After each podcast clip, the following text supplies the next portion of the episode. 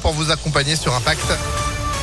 Juste après la météo et puis l'info de Sandrine Ollier, bonjour. Bonjour Phil, bonjour à tous. À la une, ce drame dans la région, un incendie mortel à Roanne hier soir dans la Loire. Ça s'est passé vers 21h au deuxième étage d'une résidence pour personnes âgées à mobilité réduite avec un bilan dramatique. Et écoutez le maire de Roanne, Yves Nicolin, qui s'est rendu sur place hier soir. Malheureusement, l'appartement a été euh, ravagé par les flammes et l'homme du couple est malheureusement décédé. Sa femme est partie en urgence absolue, donc euh, Rio, euh, qui a été grièvement brûlée. Il n'y a pas d'autres victimes de l'incendie, hors deux personnes qui ont été intoxiquées légèrement. Et nous avons relogé donc euh, sept personnes donc dans un hôtel à Rouen.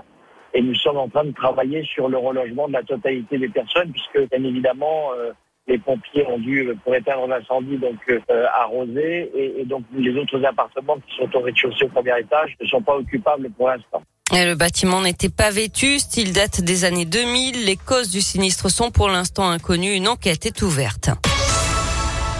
Olivier Véran, auditionné en ce moment par le Sénat, le ministre de la Santé doit justifier la nécessité des restrictions toujours en vigueur et celle du pass vaccinal. Selon lui, euh, ce dernier a permis de renforcer la protection dans les lieux de brassage de population et contribuer à la, lutte contre l'épidémie du Covid-19.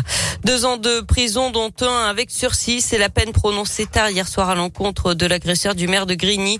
Il lui avait donné une gifle, l'avait insulté et menacé avec un couteau jeudi dernier sur la place du marché pour une histoire d'attribution de logement. Le lancement des travaux des voies lyonnaises, ces pistes cyclables qui doivent relier à terme Vaux-en-Velin à Saint-Fond. Attention, le quai Claude Bernard est réduit à une seule voie depuis ce matin jusqu'au 24 juin.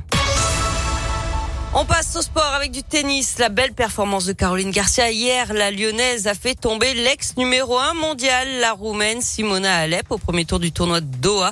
Elle enchaîne dès aujourd'hui face à l'américaine Cory Goff, 23e joueuse mondiale. Et puis du foot féminin, troisième et dernier match du tournoi de France.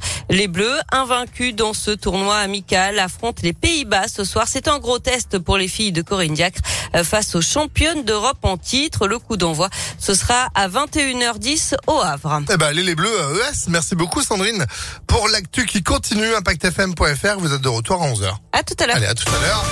10h03.